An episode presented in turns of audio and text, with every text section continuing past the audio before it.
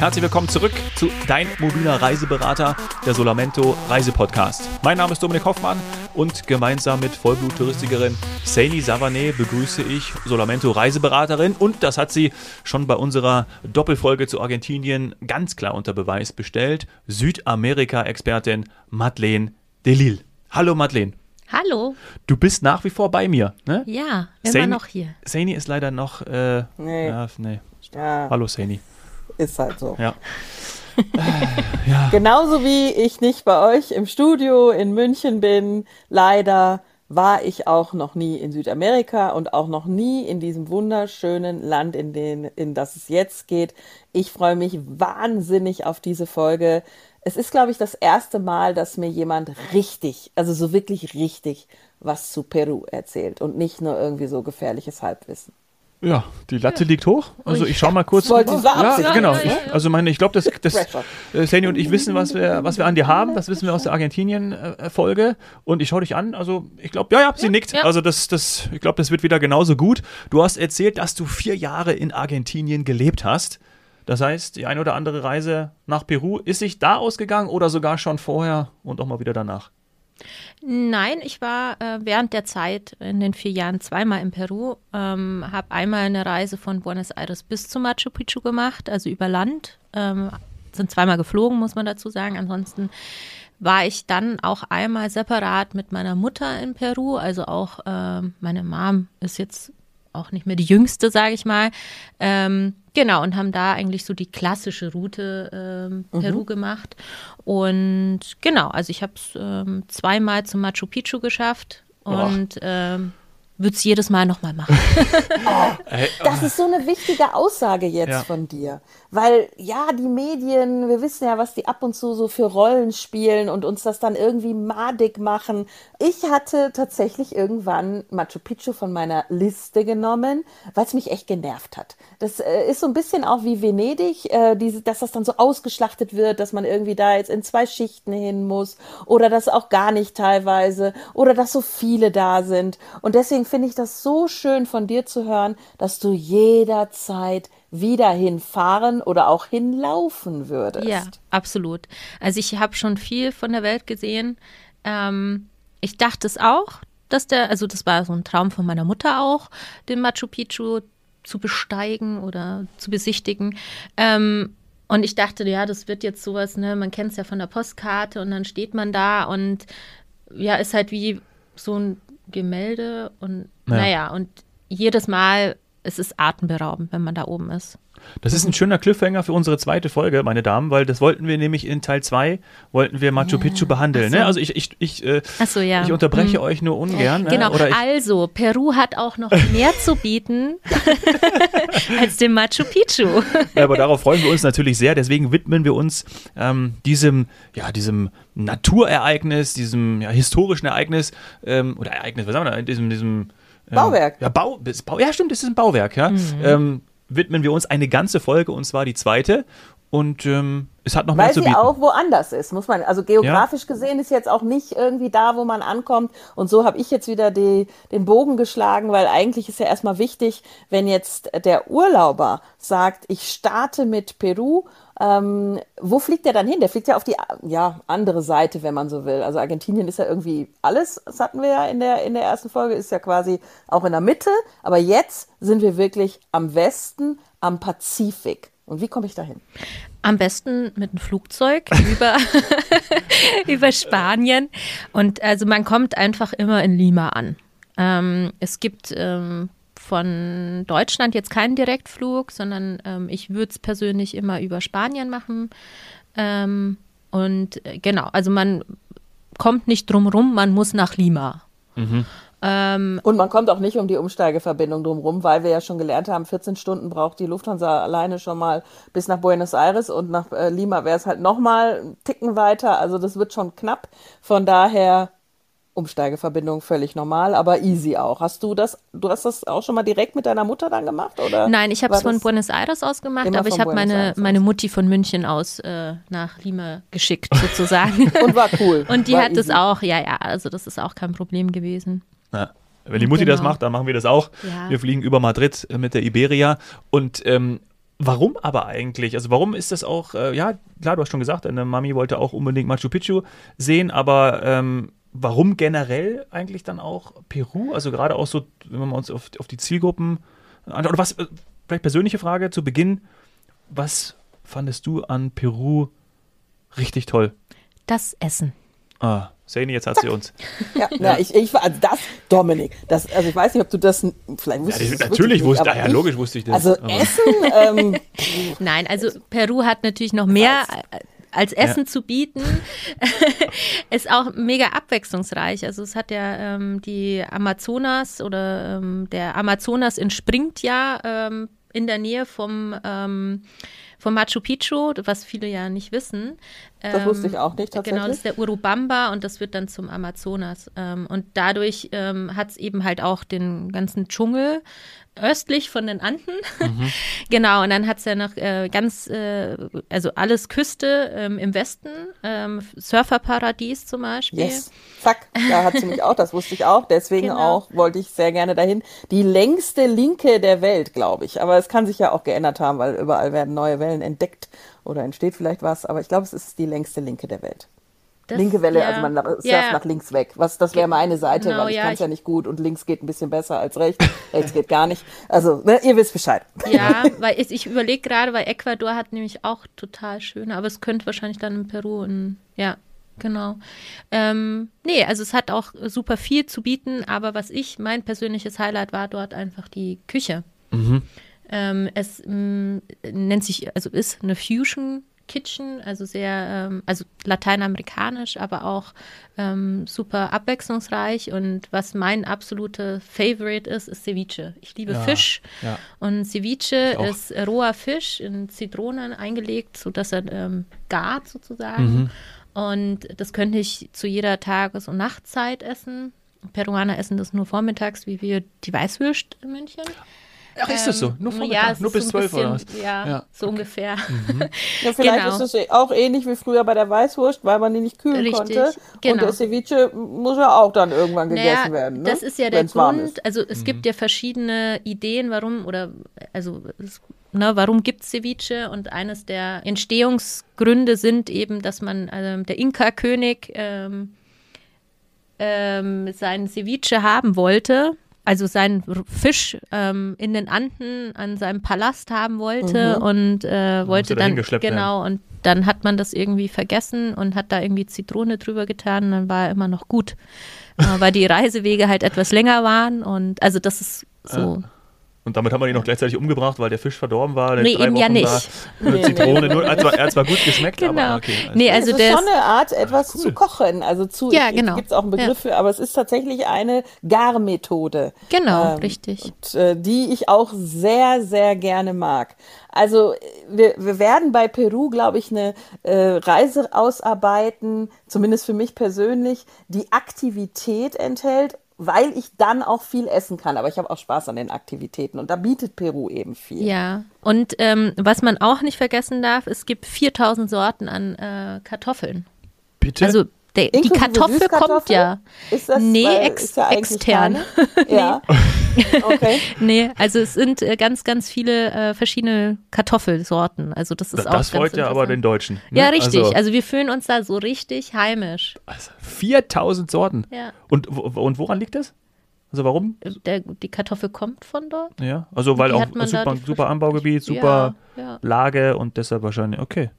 Aha. Aber also du jetzt als Deutsche Hast du denn den Unterschied jedes Mal gemerkt, wenn es eine andere war, die vor dir lag? Äh, ich hasse Kartoffeln. Ach. Ja, okay, das wäre auch eine Podcast-Folge wert. Ich bin äh, auch 15 Jahre mit Kartoffel groß geworden und hatte dann irgendwann auch keine Lust mehr. Aber mittlerweile mag ich sie. Was ist mit euch denn ähm, los? Also ja, frittiert geht schon, Tag ne? Aber jeden Tag.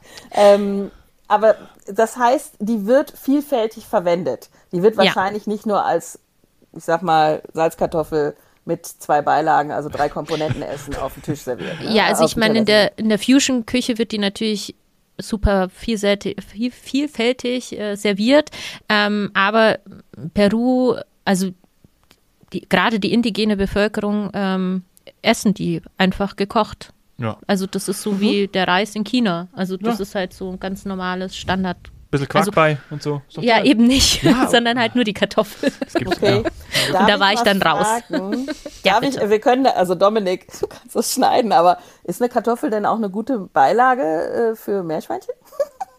Ähm, wird dort mit Kartoffel auch serviert, ja. Ja, ja. siehste. Also, Ja. zack, Top-Kombi. Dominik ist still. Ich habe gerade Die musst du auch probieren dort, wenn du da bist. Das ja. lassen wir drin. Aber ich habe gerade, du siehst meinen Blick, aber ich habe jetzt gerade, brauchte zehn Sekunden, um es zu raffen, was du meinst. Ist ein Also, bisschen zäh, ähm, aber ja. Ach du Es meine. ist äh, erstmal eine Überwindung, wenn da so dieses tote Meerschweinchen auf dem Teller liegt, aber ist dort äh, auch ein Nationalgericht. Ist Nationalgericht, aber Ach, wird es okay. im Ganzen serviert? Ja, das ist ja das Schlimme. Ähm, mit den kleinen Zähnchen noch. Also, ja, ja, das ist so ein. Oh Gott. Ja. Okay, also wer, ich weiß nicht, alle Vegetarier, ähm, also meine, wir hatten in der Argentinien-Folge hatten wir schon das ganze, ganze Rind auf dem, auf dem Grill. Ähm, jetzt haben wir hier die, die Meerschweinchen mit Zähnen, Ja, ja. die ja. Südamerikaner. Ja, aber es ist, hey, es ist Ja, äh, gut, vom ist es. Farm to Table oder wie auch Ja. immer und es ist dann auch vielleicht alles vom Tier essen und es ist nachhaltiger als bei uns nur die äh, überzüchtete Hähnchenbrust. So. Ja. Was haben wir noch Überraschungen mit dem jetzt hier direkt? Also was gibt's denn noch da? Äh, ja, Pisco Sauer. Oh ja. Mm. Das ist dann der, die äh, alkoholische Version. Was ist das? Ich meine, Was ist das? ähm, ähm, Pisco Sauer ähm, ist mit sehr viel Limette gemacht und hat so einen Ei, ähm, Eiweißschaum oben. Das ist ein Getränk. Super Drink. Also Dominik, du wohnst in München. In München gibt es mit die besten Bars in Deutschland. Also äh, äh, geh mal raus. Geh doch mal aus dem trink- Studio raus und Trink. Pisco Sauer. Ja, Pisco Sauer. Oh mein Gott. Ja, okay, dann oute ich mich hier. Wahrscheinlich trinke ich einfach nur das gute Münchner Bier oder, Saini, leckeren Weißwein. Aber Pisco Sauer. ja. Sour. Ja. Also es gibt ja irgendwie, das wollte ich, darauf wollte ich auch in der Folge hinaus. Es gibt irgendwie nichts, was es in Peru nicht gibt, oder? Ja, also das ist ähm, mega abwechslungsreich, das Essen und ähm, gigantische Küche. Und ich empfand sie dafür, dass sie eben so hoch, ähm, also High-End ist, ähm, äh, erschwingbar. Ach ja, Ja. das ist eine super Info. Und das ist auch, also das muss man sich mal vorstellen, dass man da dann äh, wirklich an der ganz anderen Ende Pazifik, äh, Küste, Berge, hohe Berge, da kommen wir bitte ja auch noch in der zweiten Folge zu, dass man dann da so eine Wahnsinnsküche hat. Für mich ist immer gutes Essen auch ein Ausdruck von guter Lebensqualität, von Lebensfreude. Sind die Menschen da happy? Ich hatte das Gefühl, ja. Ähm, natürlich, wenn man jetzt Spanisch kann, kommt man noch ein, umso mehr mit den Menschen in, in Kontakt. claro. Ovio. Und ähm, ich hatte jetzt nur, also ich hab, war ja zweimal dort und ähm, Peru macht auch wirtschaftlich jetzt einen Aufschwung mit. Ähm, und ähm, ich fand das, ja, die haben halt Lebensfreude auch. Ähm, sind halt Lateinamerikaner, die Ja. sind happy. So, also, wir haben schon herausgearbeitet, ich war noch nie da. Ich will aber schon einiges sehen, weil ich eben genau solche Sachen wie Machu Picchu, wie Berge, wie Surfen am, an der Küste, also auch ein kleiner Höhenunterschied dann, ähm, wie die Kulinarik, die Lebensfreude, die Kultur, alles mögliche, landschaftliche Highlights, will ich alles sehen. Aber irgendwie war das bisher so, als würde ich den Wald vor lauter Bäumen nicht sehen und ich weiß nicht, wo ich anfangen soll, aufhören soll. Also ja, Lima starten, aber wie viel Zeit brauche ich? Ähm, wie sind die Distanzen? Ähm, in der zweiten Folge dann auch Thema Machu Picchu Inca Trail oder was für Möglichkeiten auch immer. Ähm, wenn ich in, in Lima starte, ähm, dann gibt es da noch andere Touristen. Ähm, Highlights. Was sagst du denn zur Reiseroute? Also klar, wie du schon gesagt hast, ähm, in Lima startet man. Dort würde ich auch empfehlen, im ähm, Stadtteil ähm, Miraflores äh, zu nächtigen. Ist einfach einer der schönsten Stadtteile, ist auch gleich ähm, am Meer. Ähm, dort gibt es auch eine Ausgrabungsstätte, die sehr, sehr schön ist. Genau, und dann, ja, man fliegt ja nach Peru für den Machu Picchu. Man muss sich halt dann überlegen, wie man dorthin kommt. Und es gibt die klassische Route, also ich gehe die kurz durch. Das wäre dann von Lima nach Nazca, Nazca Arequipa, Arequipa Titicacasee, Titicacasee Cusco und dann von Cusco eben zu Machu Picchu. Ich persönlich habe die Route genauso gemacht, außer Nazca habe ich weggelassen. Ähm, weil da ist es immer sehr abhängig mit den Nazca-Linien ich gehe jetzt mal davon aus, dass jeder weiß, was das ist. Das sind diese ähm, Steinsbrocken, die äh, die Inkas irgendwie in, in Sandwüste gelegt haben. Und wenn man drüber fliegt, erkennt man, dass das dann ein Vogel ist zum Beispiel. Ah. Ähm, Natürlich Also kennt ganz jeder. ehrlich, Klar, äh, kennt jeder, also absolut. Ich, Dominik, du kennst die Bilder mit Sicherheit. Ja. Aber ich habe nicht, also ich habe immer über die Entstehung wurde ja noch so viel äh, gemunkelt oder so Genau. Mythenranken darüber. Also dass das jetzt so, wie du das sagst, so einfach, die haben die da hingelegt. Also ja, das so ist jetzt mal zusammengefasst. also es könnten auch die Aliens gewesen sein. Nein, Ja. also es ist natürlich atemberaubend, ähm, wenn man sich überlegt, wann das gemacht wurde. Ja, die konnten ja Und- nicht mit einer Drohne oder so Richtig, genau. sehen, wie es dann aussieht. Ähm, Deswegen, ja. Ich wollte es jetzt nur als ähm, Tourist eben, wenn man dort ist, es kann halt auch mal schlechtes Wetter haben, Ja. dann kann man nicht fliegen und dann kann man sich die nicht anschauen. Also dessen muss man sich halt bewusst sein. Ähm, wenn man jetzt einen relativ äh, kurzen Zeitansatz hat in Peru, ähm, ist halt die Frage, ob man das halt mitmacht. Wir haben es damals nicht mitgemacht. Und auch ein Thema Budget, weil das ist ja dann offensichtlich nur mit einem Flug zu Richtig, erleben. ja. Ähm, muss man auch wissen, ob das dann Sinn macht oder man das Genau. braucht. Ja. Kostet circa 140 Euro pro Person. ein Okay, das ist aber schon wieder ein Schnapp. Ja, also das, aber Also wenn es halt dann nicht stattfindet, oder? genau, Also- so Propeller. doof, ja. Und das muss man halt sich dann überlegen, ob man das machen möchte. Ja. Ähm, wir sind Aber. Titicacasee hast du gemacht und da habe ich so ein bisschen gemischte Ja, also wir waren vorher, weil wir ähm, eben die äh, mit der Höhe ähm, das aufeinander aufbauen wollten, sind wir von Lima nach Arequipa geflogen. Arequipa ist eine wunderschöne Kolonialstadt, die nennt sich die Weiße Stadt. Ich fand sie irgendwie nicht sehr weiß, weil da gibt es ein wunderschönes Kloster, was in ähm, knallrot ist und blau. Aber okay, wir, nach vielen Pisco Sours war sie dann auch weiß für mich. Ähm, von Arequipa aus haben wir dann noch einen Ausflug in den Calca Canyon gemacht, wo die Kondore ähm, rumfliegen. Oh, Also ja, diese das ist doch Das schon ist, ein Erlebnis, Genau. oder? Weil den habe Ja. ich auf der Liste. Ja, also das ähm, würde ich auch jedem empfehlen, bevor man zum Titicacasee fliegt, nach Puno wäre das, auf jeden Fall Arequipa ansteuern und dann kann man einen Bus nehmen nach Puno und dadurch, ähm, also Puno, Titicacasee, ähm, kann man eben das mit den Höhenmetern so ein bisschen, also mindestens drei Tage in Arequipa, wenn nicht sogar vier und dann zum Titicacasee. Schön akklimatisieren, bevor du uns gleich sagst, äh, wie dir der Titicacasee gefallen hat. Nee, aber wie hoch? Darf ich das Wollt- schnell noch fragen? Wie hoch? Ja. Wolltest du das auch fragen, Dominik? Wo, wie hoch sind wir denn da, da jeweils? Sehr hoch. Sehr hoch sind wir. Ähm, ich wollte eigentlich fragen, ähm, wie lange du dafür gebraucht hast, also von Lima dann auch bis Ende. Also ist, bist du dann eine Woche unterwegs oder bis zum. Ähm, wir waren insgesamt zweieinhalb Wochen unterwegs. Okay. Also wenn man Nas ähm, Nazca weglässt, dann ist man so in zweieinhalb Wochen inklusive Flug und so weiter. Klar, und wie gesagt, man unterwegs. teilt sich das ein bisschen auf, akklimatisieren, Höhe und dann kann man, manche bleiben vier Tage, manche Ja. zwei, manche weniger. Dein Erlebnis, Titicacasee. ja, enttäuschend. Ah ja. Also Puno ähm, ist so der Ausgangspunkt. Ähm, war nicht schön. Also ich kann es nicht besser Ja, wir wollen sagen. hier ehrlich also sein. mir ähm, hat es nicht gefallen. Mega touristisch natürlich. Und ähm, dann sind wir eine Nacht auf ähm, einer Insel gewesen, bei einer indigenen Familie haben wir übernachtet, ähm, durften da ganz viele Kartoffeln essen. Mhm, natürlich. Ähm. Toll für dich. Ja, ja, war absolut toll. Äh, wunderbar. Ähm, das war super schön und authentisch und ähm, wenn man Spanisch kann, kann man sich halt dann auch noch mit denen verständigen und die halt mal so fragen, wie das Leben ähm, ist. Äh, so auf einer Insel im Titicacasee. Titicacasee ist ja der äh, höchste äh, Binnensee der Welt. Du hast gefragt, wie hoch der ist. Er ist höher als der Machu Picchu. Ich müsste aber jetzt passen, wie hoch er genau ist. Das sagt ja schon, ja. Ähm, genau.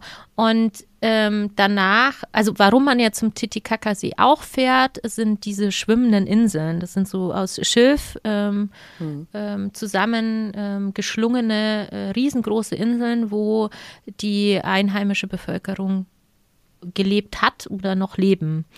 Und das fand ich persönlich eine mega Touri-Falle. Man wurde dann da mit den Booten hingekarrt, war dann auf einer Insel, wo versucht wurde, irgendwie ähm, den Touris was anzudrehen. Also ich ne, übertreibe jetzt Ja. mal, aber so kam es mir vor. Und was ich so schade fand, wo man dann mit dem Boot zurückgefahren ist nach Puno, hat man wirklich die Inseln gesehen, wo sie wirklich leben, wo so. dann die Schule war. Ähm, das wollte der, man sich eigentlich anschauen. Ja, genau, wo dann der Fußballplatz auf so einer schwimmenden Insel war. Aber das, ja, hat man dann eben halt nicht mitbekommen. Umfahren. Mhm. Genau. Ja, schade. Genau, und dann ähm, ja, wie gesagt, äh, beim zweiten Mal, wo ich dann von Buenos Aires bis zu Machu Picchu bin, haben wir Titicacasee einmal nur kurz von der bolivianischen Seite aus besucht. Aber ansonsten haben wir da auch keine Nacht verbracht, äh, sondern sind gleich weiter nach Cusco gefahren, weil Cusco ist einfach gigantisch. Also ja. das hat mich wirklich umgehauen. Ähm, also genau, machen, also auch machen, auch nicht auf ja. die Medien hören oder so, weil da viel los ist und alle zusammenkommen, die zum Machu Picchu wollen. Egal, machen. Ja, also ich äh, fand es nicht so drückend von mhm. den Touristen. Also es verläuft sich. Ähm, und ähm, die Stadt ist einfach ähm, mega schön, äh, Kolonialstil, super alt, tolle Kathedra Kathedralen, ähm, viele Plätze. Ähm, und was ich auch mit meiner Mutter damals gemacht habe, kann ich auch nur dann jedem empfehlen, wegen der Kulinarik auch. Wir haben einen Kochkurs besucht. Oh, oh cool. Ähm, es waren dann eben auf dem lokalen Markt, ähm, haben dort dann eben, genau, Kartoffeln eingekauft. aber auch eben Koriander etc. Wir haben dann nämlich auch ähm, einen ähm, Ceviche selber gemacht, Pisco Sauer selber gemacht und dann eben ähm, noch verschiedene andere Nationalgerichte. Und das war super interessant und mhm. eine Erfahrung.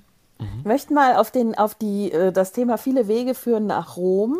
Ähm, du hast jetzt gerade gesagt von der bolivianischen Seite. Das heißt, man kann doch auf verschiedene Wege sich so langsam dem Machu Picchu nähern.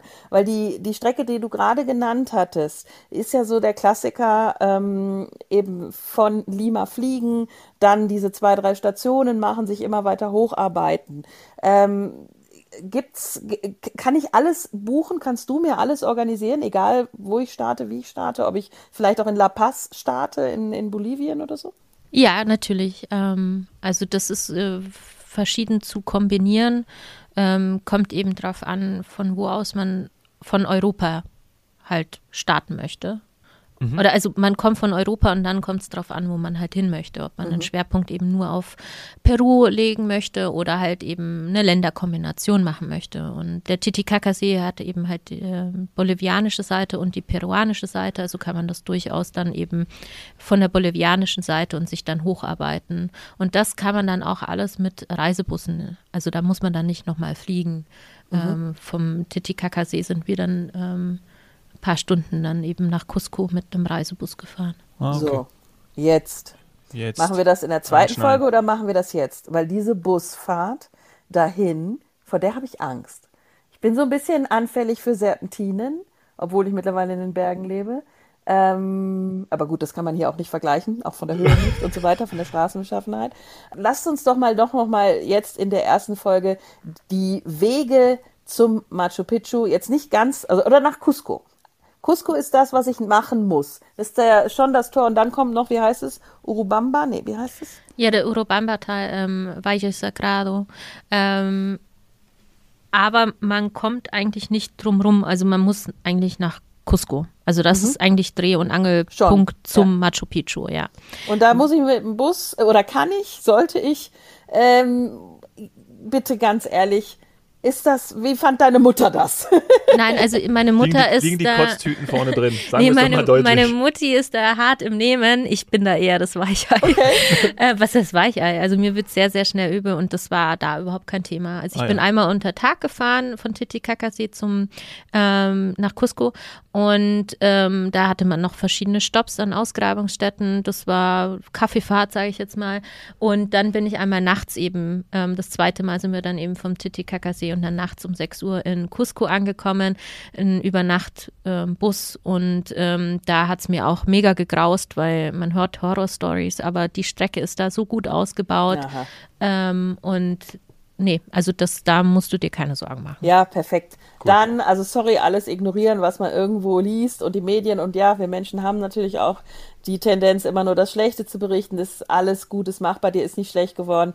Ich mache es. Ich werde das buchen. Ich werde Selbst mir wenn einem dir schlecht wird, lohnt sich's wahrscheinlich. Ja, natürlich. Ja. Also das wäre auch, das wäre ja jetzt in dem Sinne kein Hindernis. Aber ich wollte schon noch die verschiedenen Routen und das Optimum für mich herausarbeiten. Und wir waren jetzt ja viel im Hochland unterwegs. Ähm, auf was geht's da? Sieben? Tausend, Mhm. fünf, irgendwas, fünf, sechs, sieben, wo, was ist da alles dabei? Titicacasee hast du gesagt, ist ja höher. Also es ist schon nicht das, was wir jetzt hier in den europäischen Alpen haben. Also es gibt ja nur die in, in Europa. Also in, Ja, nicht nur die in den. Alpen, so Ja. Punkt. Ja. Ähm, es ist höher und auch das war für dich alles okay, weil du dich so ähm, stufenweise drauf hingearbeitet hast. Genau. Ähm, also Titicacasee ist, glaube ich, bei ungefähr 3000 Meter. Ja, das ist, das geht, das kann ich. 3000, über 3000. Aber ähm, ich habe schon auch gemerkt, also ich bin ja ähm, auch, also Alpen waren nicht so. Ähm, ich hatte es bei der zweiten Reise extremst, wo ich da durch Bolivien gereist bin und obwohl wir es auch schrittweise aufgebaut haben, habe ich ähm, eine Nacht wirklich Höhenkrankheit gehabt Ja. und das ist nicht lustig. Ähm, auf der Fahrt von Titicacasee nach Cusco, damals bei der ersten Reise, hatte ich auch leichte Kopfschmerzen und da muss man einfach gleich eine Ibuprofen mitnehmen ähm, und nehmen auch ähm, und den ganzen Tag Coca-Blätter kauen. Ja. Würde ich ev- also wirklich empfehlen, habe ich auch gemacht. Da hatte man dann so sein Tütchen. Muss man natürlich, wenn man nach Hause reist, davor noch ab, Ach, schade. ne, da nichts aufessen. Dringend abgeben vorher, ja. Ja, genau. Und ähm, genau, ist dort aber ganz ähm, normal, dass man einfach Coca-Blätter kaut. Das Mhm. ist ähm, Toll. dort an jeder Ecke auch erhältlich, kann man auch als Tee trinken.